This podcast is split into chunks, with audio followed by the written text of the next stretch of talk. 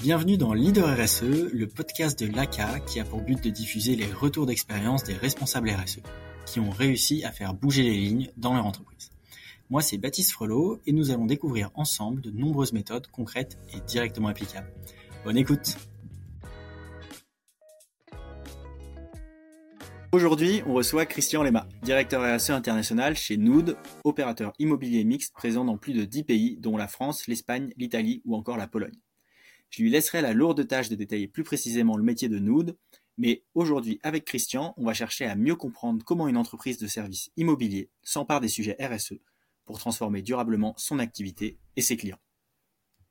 Bonjour Christian, ravi d'être avec toi aujourd'hui, j'espère que tu vas bien. Alors, avant qu'on démarre et qu'on enchaîne un peu toutes les questions, est-ce que tu peux te présenter et nous donner un rapide contexte sur euh, ce qu'est Nood Parce que je pense que dans nos auditeurs, un certain nombre ne connaissent peut-être pas. Bonjour Baptiste, euh, bonjour à tous et je suis, ravi euh, d'être là avec vous pour, pour ce, podcast. bah moi, Christian Lema, je suis directeur RSE international, groupe de, de Nood. Nood est une entreprise de, de services immobiliers et donc nous apportons des, solutions euh, de, de, conseils immobiliers pour nos clients. On fait euh, ce qu'on appelle de l'asset management. On propose également du property management. On fait également euh, du développement immobilier, notamment de la promotion immobilière, de l'aménagement. Et on propose également des services de, de fund management, qui est une activité notamment d'aide à la recherche de financement pour euh, les projets immobiliers euh, de nos clients. Et donc, euh, nous sommes une entreprise de 1000 collaborateurs répartis dans, dans, dans, 9, dans 9 pays d'implantation, principalement au niveau européen, mais on se développe également en ce moment en Afrique de l'Ouest, notamment avec des équipes implantées en Côte d'Ivoire. Génial. Pour donner un, un, tout petit chiffre en plus, ça représente combien de combien d'actifs immobiliers, combien de, de centres? Euh, nous gérons euh, notamment pour notre client euh, Citrus plus de 300 actifs à travers le monde et lorsqu'on on, cumule avec d'autres clients, nous dépassons les 600 actifs à travers le monde. Ok, très clair. merci pour cette petite introduction.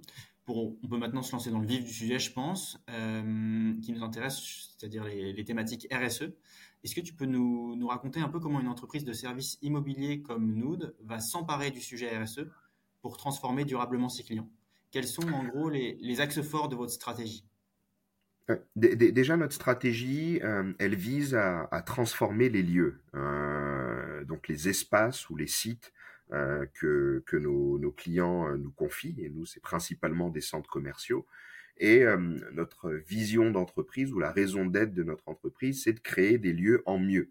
Et donc de pouvoir euh, transformer finalement les lieux qui nous sont confiés en lieux plus vertueux, euh, plus durables, et notamment avec ce qu'on appelle chez nous euh, l'approche 3P, donc l'approche triple impact positif, où lorsqu'on nous confie un lieu, notre volonté, c'est à la fois d'avoir un impact en faveur de la planète, en faveur du people, donc des gens, tout en continuant à générer du profit, donc de la prospérité. Donc on parle de 3P, people, planète, profit, et c'est ces trois boussoles qui nous orientent euh, lorsqu'on nous confie euh, un lieu.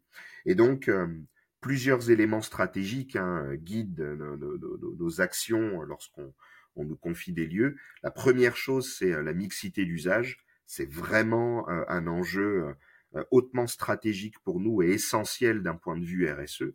C'est en fait, quand on parle de mixité d'usage, c'est finalement ne plus avoir de lieux euh, uniquement mono-usage, donc peut-être uniquement commerciant ou commerçant ou commercial, mais c'est de venir apporter différents équipements différents pour pouvoir euh, permettre à ce lieu de concentrer un maximum d'activités et être dans l'esprit de la ville du quart d'heure euh, que porte notamment Carlos Moreno, dont nous sommes partenaires de, la chaire.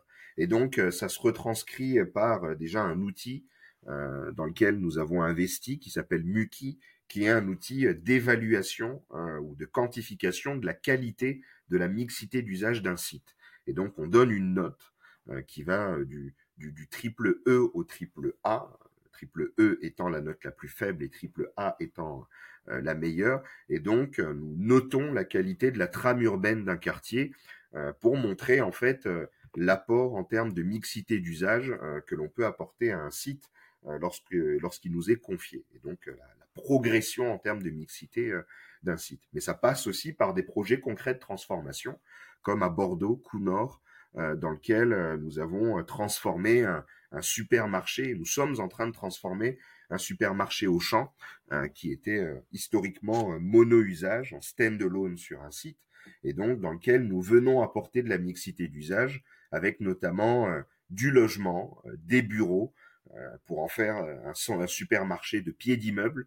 Et donc on vient densifier la zone, on vient apporter différents équipements pour justement en faire un lieu de vie à mixité d'usage beaucoup plus fort. Et on le fait à travers le monde en apportant parfois des services de loisirs, des services d'hôtellerie et différents équipements à l'échelle d'un tissu urbain pour pouvoir le, mixifier. Et donc lorsqu'on on crée de la mixité d'usage, forcément on crée de l'impact people parce qu'on permet aux, personnes justement d'avoir le maximum d'équipements dans un seul et même endroit on crée de l'emploi hein, parce qu'on densifie finalement euh, euh, des, zones d'emploi comme à Bordeaux Nord où on vient apporter euh, de l'emploi à travers du bureau, à travers le supermarché, etc. On vient apporter du confort, de la qualité de vie, mais également sur les enjeux planète, bah, on vient décarboner de la mobilité parce que concrètement, on vient éviter le déplacement ou le surdéplacement à l'échelle d'un seul et même quartier et donc, on permet d'avoir tout concentré au même endroit pour développer ce qu'on appelle la mobilité douce, par exemple. L'autre enjeu ou les autres enjeux sur lesquels on intervient, c'est également la renaturation, euh, qui est un enjeu hautement stratégique à nos yeux et un enjeu sur l'impact planète euh, qui est important pour les sites, qui en plus a un double usage parce qu'il permet aux gens de se sentir mieux dans les lieux, donc on impacte l'humain, mais on impacte également les enjeux planétaires parce que lorsqu'on renature un lieu, ben, on réduit les îlots de chaleur, on rapporte de la fraîcheur euh, à l'échelle d'un site. Lorsqu'on renature un lieu, on, impacte positivement la biodiversité. On permet euh, notamment à tout le tissu vivant de pouvoir euh, se, se, réépanouir dans, dans, le lieu, et pas que l'humain, mais également la faune à l'échelle des sites. Et pour ce faire, on a travaillé notamment avec CDC Biodiversité sur des outils nous permettant de chiffrer pour nos clients d'une manière beaucoup plus fine euh, les projets euh, potentiels de renaturation et d'en évaluer, euh, les impacts. Et le dernier point que je voudrais évoquer, c'est aussi bah, l'idée de la décarbonation. Et donc là, on travaille au niveau international sur des analyses de cycle de vie, des sites que l'on pilote, mais des sites aussi que l'on transforme, pour nous assurer d'avoir une logique de décarbonation sur les sites qui nous sont confiés et donc de pouvoir justement baisser l'empreinte ou l'impact carbone euh, des sites qui nous sont confiés euh, sur le long terme. Parce que lorsqu'on parle d'analyse de cycle de vie, c'est un regard sur 50 ans pour pouvoir voir comment justement ou modéliser comment décarboner au mieux ou réduire au mieux l'impact des sites que nous gérons ou l'impact des sites de nos clients. Voilà un peu euh, sur les actions qu'on met en place et euh, nos, approches stratégiques. super intéressant. Euh, j'avoue qu'en plus des enjeux comme la mixité d'usage, c'est des enjeux qui sont encore peu connus aujourd'hui, alors que, c'est clairement des enjeux sur lesquels les entreprises du secteur de l'immobilier doivent se positionner. J'en profite, ça fait beaucoup de chantiers, mine de rien, à mener, on s'en rend pas forcément compte, mais c'est des chantiers très variés et, assez lourds les uns les autres. J'imagine que tu n'es pas tout seul pour gérer ça. C'est toujours intéressant, je trouve, de, comprendre comment fonctionne l'équipe RSE Comment elle se constitue Il y a combien de personnes À quelle direction elle est rattachée, etc. Ça, m'intéresse de savoir. L'équipe RSE aujourd'hui, euh, au niveau international, c'est une vingtaine de personnes. On est à peu près 25 collaborateurs. Et donc, il y a une équipe RSE par pays.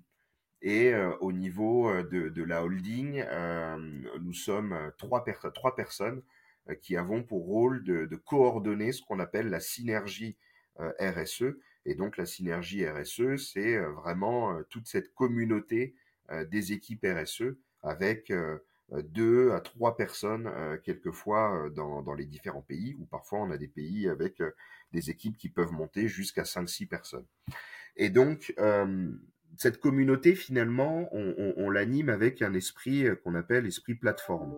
On se dit, les compétences, en fait, elles sont où les expertises, elles ne sont euh, pas les mêmes euh, dans, dans différents pays, Et on a quelquefois des pays qui ont des expertises spécifiques très très très fortes. On a par exemple en France des experts en termes de renaturation ou décarbonation qui justement peuvent rendre des services dans différents pays. Donc quand on parle d'esprit plateforme, c'est vraiment de se dire nous sommes une communauté et nos compétences n'appartiennent pas à nos pays, mais appartiennent à l'ensemble de la communauté. Et donc, euh, notre euh, mode d'animation, c'est euh, d'aller chercher les personnes les plus compétentes dans les pays pour pouvoir les faire travailler sur d'autres pays et d'autres projets au service de nos, clients. Et donc, cette communauté, elle est composée bah, de différentes expertises, différentes compétences. On a des experts en carbone, des experts en renaturation, des experts en reporting, des experts en stratégie, des experts en, mobilisation des collaborateurs et en, transformation d'entreprise. Et tous ces experts euh, euh, sont inscrits dans cette communauté et nous aident à, impacter positivement euh, les sites, nos clients au quotidien et travailler ensemble en mode projet pour faire avancer la transformation des actifs de nos clients. Et c'est quoi vos rituels avec cette vingtaine de personnes au niveau international? Vous vous voyez souvent? Comment vous faites pour garder un échange et favoriser ce partage, cette, communauté? C'est pas forcément évident avec autant de personnes.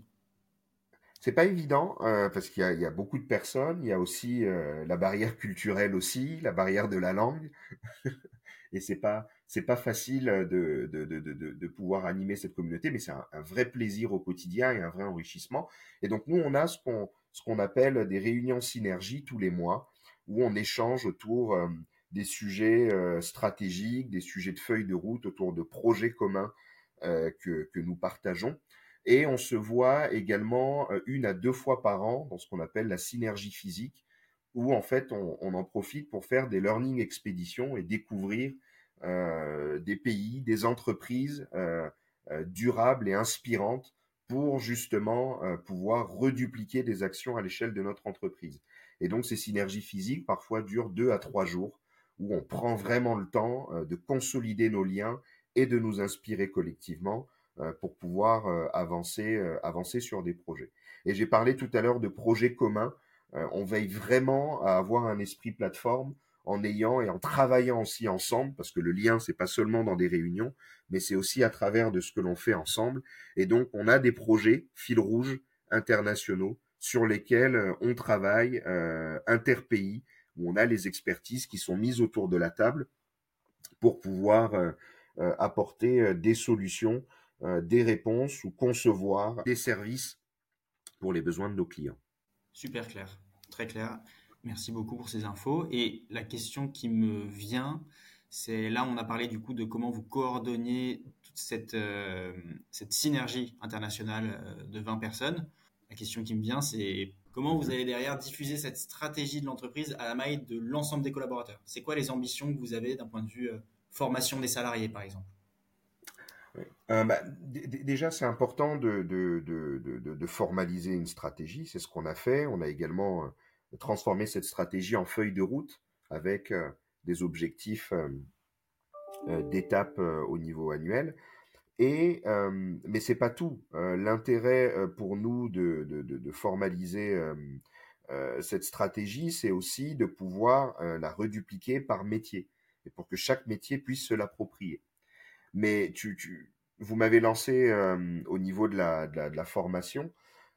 Concernant la formation, notre ambition, c'est de dire on ne peut pas porter une stratégie si on n'en comprend pas les enjeux. Et l'un des enjeux euh, les plus importants dans notre stratégie RSE, c'est euh, l'environnement. Et donc, on avait besoin, nous, euh, que les collaborateurs aient tous le même niveau de compréhension sur les enjeux environnementaux. Et donc, on a développé avec un partenaire externe qui s'appelle Share and Smile, une formation qu'on appelle la formation urgence climatique. Et donc, cette formation, elle intègre différents modules pour aider le collaborateur à comprendre les enjeux climatiques mais également à réfléchir à sa capacité à, se mettre en mouvement euh, pour justement euh, transformer l'entreprise et transformer euh, les sites de nos clients. Et donc, cette formation urgence climatique, aujourd'hui, on a formé plus de 400 personnes en France. Donc, on a formé presque tous les collaborateurs en France. Mais l'objectif pour l'année prochaine ou pour l'année 2024 qui s'ouvre, c'est de former 100% des 1000 noodeurs.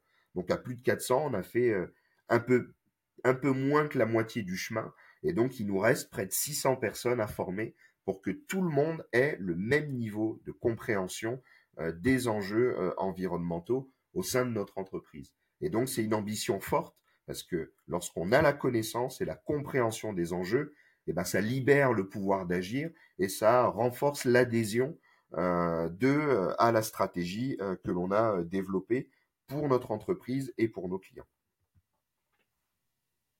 Génial, c'est impressionnant d'avoir réussi à, former déjà autant de personnes et c'est un bel objectif de former tout le monde sur l'année à venir. J'en profite pour euh, te demander un peu plus de détails sur cette formation. C'est quel format? C'est du en ligne, du physique? Ça prend combien de temps pour une personne de se former? Si tu peux nous raconter un peu plus comment ça marche. C'est une formation sur, euh, sur une journée. Euh, et donc cette formation sur une journée, elle est en physique. et c'est important qu'elle soit en physique justement parce qu'on veut créer l'esprit de communauté, l'esprit de corps, et on veut euh, qu'elle soit expérientielle. On y met euh, notamment la fresque du climat sur une partie euh, de la journée, la fresque de la renaissance écologique sur une autre partie de la journée, et tout un lot de contenu pédagogique porté notamment par Share and Smile, qui anime et rythme la journée pour renforcer la compréhension et la mise en action du collaborateur. Et, ce qui est également important, c'est qu'elle est toujours animée par un binôme interne et externe. Aujourd'hui, on a, on a formé en interne des formateurs euh, climat, et donc on a une communauté euh, de formateurs climat qui existe, et ces formateurs climat euh, ont pour rôle de co-animer avec Share and Smile l'ensemble des sessions qui sont ouvertes pour pouvoir accompagner nos collaborateurs. Donc on a à peu près 15 à 20 personnes par, par session, et on a eu l'occasion de former euh, également euh, toute l'équipe de direction, euh, de former les dirigeants internationaux de nous, le conseil d'administration, le comité de direction, pour justement que tout le monde ait le même niveau de compréhension. Et ce qui était formidable, c'est que lorsqu'on a proposé cette formation à notre DG, la réponse de notre DG, c'était de dire on veut être les premiers, on veut que ça commence par le comité de direction, parce qu'on doit être exemplaire et on doit être les premiers à comprendre cet enjeu. Et donc, on a commencé par le comité de direction, le conseil d'administration et donc l'ensemble des collaborateurs maintenant euh, qui bénéficient de, ce beau module de formation. C'est génial, vraiment euh, hyper inspirant. Je pense que tu vas faire quelques jaloux quand les personnes écouteront ce podcast et se diront qu'ils ont envie de faire pareil dans leur entreprise. En plus, je trouve ça assez fort d'avoir réussi à faire que ces 400 personnes déjà formées, ça a été des formations en physique, parce que c'est beaucoup plus engageant de le faire en physique qu'en distanciel. Et ça a aussi un impact potentiellement plus fort parce qu'on partage des choses euh, en physique qu'on n'a pas forcément toujours à distance. Tu parlais beaucoup de la partie environnementale euh, sur ce sujet formation notamment. Ça m'intéresse de savoir aussi comment Nood euh, va s'adresser à toute la partie sociale et sociétale qui est inclue dans la, dans la RSE. Voilà. D'abord, la première chose, parce que ce sujet-là, effectivement, nous tient à cœur et me tient également personnellement à cœur, ce sujet justement euh, social et sociétal. Et chez nous, on l'aborde de deux manières. On l'aborde d'abord euh, dans ce qu'on fait en interne pour les collaborateurs de Nood, et ensuite ce qu'on fait en externe pour nos clients et en particulier pour les sites en tant qu'entreprise de services immobiliers. En interne, euh, on a d'abord le sujet diversité et inclusion qui fait partie de nos valeurs, qui fait partie de l'ADN de, de, de l'entreprise et on, veut aller beaucoup plus loin sur ce sujet et on, a décidé de, renforcer euh, euh, nos actions avec notamment un partenariat avec Mosaïque RH qui fait partie euh, des acteurs de référence autour des sujets diversité inclusion en France et donc on va travailler avec eux pour qu'ils puissent nous nous accompagner justement pour renforcer et concrétiser notre engagement sur ce sur ce sujet. On travaille également aujourd'hui au niveau euh, du Luxembourg, mais on va le faire également en France notamment, sur euh, la fresque de la diversité pour nos managers. Euh, L'ESSEC a développé une fresque de la diversité et on l'a déjà déployé, la fresque de la diversité, au niveau de nos équipes luxembourgeoises, mais on va dupliquer le même module pour nos équipes françaises, mais regarder également comment développer cette formation, cette sensibilisation à l'international pour pour euh, l'ensemble de nos pays. Et donc ça, c'est ce qu'on fait euh, principalement au niveau des collaborateurs. Et je, je, je nommais pas l'ensemble des sujets de qualité de vie au travail et de bien-être au travail qui sont également pris par nos collègues des ressources humaines. Et on a le sujet sociétal à l'échelle des sites. Et notre enjeu principal au niveau sociétal à l'échelle des sites, c'est de se dire nos lieux ne sont pas que des lieux de consommation, mais doivent être également des lieux de service et des lieux d'impact. Et donc pour en faire des lieux d'impact, on, on, ouvre de plus en plus la porte à tout ce qui touche à l'économie sociale et solidaire, tout ce qui touche à la seconde main, au commerce durable et responsable, mais également aux associations. Et donc, on a lancé l'année dernière ce qu'on appelle l'Inspire Retail Access. Et en fait, le mot Inspire Retail, c'est pour dire on veut inspirer au retail, au commerce, d'autres choses que ce qu'on connaît initialement dans le commerce. Et le mot Access, c'est un jeu de mots pour dire on donne accès à l'ESS. Access, accès à l'ESS. Et donc, on a lancé un concours, un appel à projet sur trois sites. Et on a pris trois sites pilotes euh, et les trois sites pilotes étaient euh, les sites d'Amiens en France, les sites de Villeneuve d'Ascq et le site de Fâche, qui sont des centres commerciaux. Et donc, on a euh, renvoyé un appel à projet pour aller identifier des acteurs qui avaient envie de s'implanter dans des centres commerciaux, acteurs associatifs ou acteurs de commerce responsable ou de l'économie sociale et solidaire. Et on a eu une vingtaine de structures qui ont candidaté pour pouvoir euh, prendre euh, un espace euh, dans ces dans ces centres commerciaux. Et on a identifié, on a eu trois lauréats qui vont s'implanter, un qui s'est déjà implanté et deux autres qui sont en cours de finalisation d'implantation. Mais en tout cas, ces lauréats sont les Astels à, à, Amiens. C'est une ressourcerie qui vient ouvrir sa boutique au sein d'un centre commercial euh, qui vient justement euh, vendre son matériel d'occasion au sein du centre commercial d'Amiens. À Villeneuve d'Ascq, on a UCAN, euh, qui est une structure de l'ESS, une association portée notamment par Pôle Emploi, France Travail, et qui fait des ateliers d'immersion, de découverte des métiers, notamment à travers des outils digitaux, casques VR, etc., qui étaient déjà implantés dans un centre commercial d'Île-de-France et qui s'implantent dans le Nord, à Villeneuve d'Ascq, euh, dans l'un de nos centres commerciaux. Et on a à Fâche euh, l'ouverture d'un restaurant solidaire euh, APPC. Et donc, c'est un restaurant d'insertion qui va ouvrir au sein du centre commercial de Fâche pour pouvoir créer de l'impact. Et donc, c'est nous de cette manière qu'on répond aux enjeux sociétaux. On a notamment aussi une association que l'on aide à se développer qui lutte contre la fracture numérique qui s'appelle Efficience, qui s'est implantée dans notre centre commercial de Louvroil mais qu'on aide aussi et qui s'est implanté à Épinay-sur-Seine en Île-de-France et qu'on accompagne sur d'autres implantations pour justement apporter des services euh, de justement lutte contre la fracture numérique pour permettre à nos clients aux clients de nos clients, aux personnes âgées notamment par exemple, de pouvoir euh, avoir accès euh, à des démarches administratives en ligne, avoir des conseils en réparation de leur ordinateur, en utilisation de leurs différents devices informatiques. Et donc, on ouvre la porte au monde associatif, on, les accompagne pour des facilités au niveau du loyer, parce que quelquefois c'est difficile pour eux de pouvoir payer le même loyer qu'une enseigne classique. Et derrière, on communique, on, on, les met en visibilité pour justement les aider à se développer et bénéficier du flux du centre commercial et euh, renforcer leur impact. J'adore, vraiment j'adore, c'est génial. En plus, tu, tu donnes plein d'exemples, donc ça rend tous ces engagements et toutes ces initiatives très concrètes. Je te pose donc ma dernière question, euh, Christian. C'est quoi, toi, ta vision du centre commercial de demain? Un peu ce que, sur ce que j'ai pu dire un peu en filigrane pendant cet échange. Euh, pour moi, le centre commercial de demain n'est pas qu'un lieu de consommation, c'est un lieu de vie. Euh, et quand je parle d'un lieu de vie, ça veut dire que c'est un lieu mixte, un lieu dans lequel on trouve euh, pas que euh, du, commerce tel qu'on l'entend aujourd'hui, mais on trouve du service, dans lequel on trouve du loisir, dans lequel on trouve de l'associatif, on trouve de, de l'impact, de la solidarité. Et en fait, finalement, le centre commercial de demain, pour moi, il doit être multi-usage, durable, vivant, et permettre en fait à répondre aux besoins de tous euh, et s'adaptant aussi aux enjeux du territoire dans lequel il est, il est, il est implanté.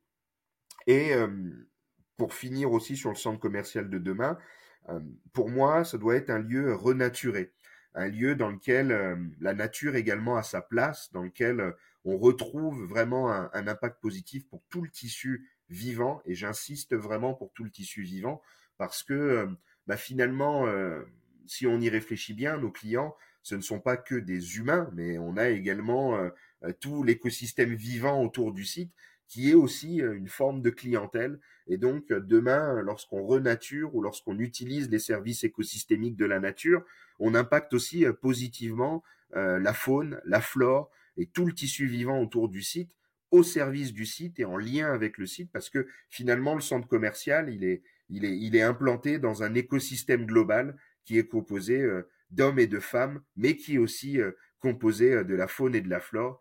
Et pour moi, le centre commercial de demain doit réussir à, composer avec tout ça pour pouvoir euh, apporter euh, ce qu'il y a de mieux pour euh, chacune de ces parties prenantes. C'est génial, j'adore. Je pense que ça nous fera une très belle intro pour le jour où on communiquera sur, sur cet épisode. Toute cette belle citation que tu as faite, c'est parfait. Merci beaucoup, Christian, pour le temps, pour la réponse hyper détaillée à tes questions. Il y a des choses que j'aurais voulu creuser, mais on creusera à la limite sous d'autres formats euh, que ce podcast pour euh, répondre aux questions que les personnes pourraient avoir suite à ce podcast. Vraiment merci. Euh, c'était un, plaisir de t'avoir. Je te dis à, à très bientôt. Ciao. Merci Baptiste. À bientôt. Merci d'avoir écouté le podcast Leader RSE du jour. J'espère que ça vous a plu. Pensez bien sûr à liker et à vous abonner pour ne pas rater les prochains épisodes. Ciao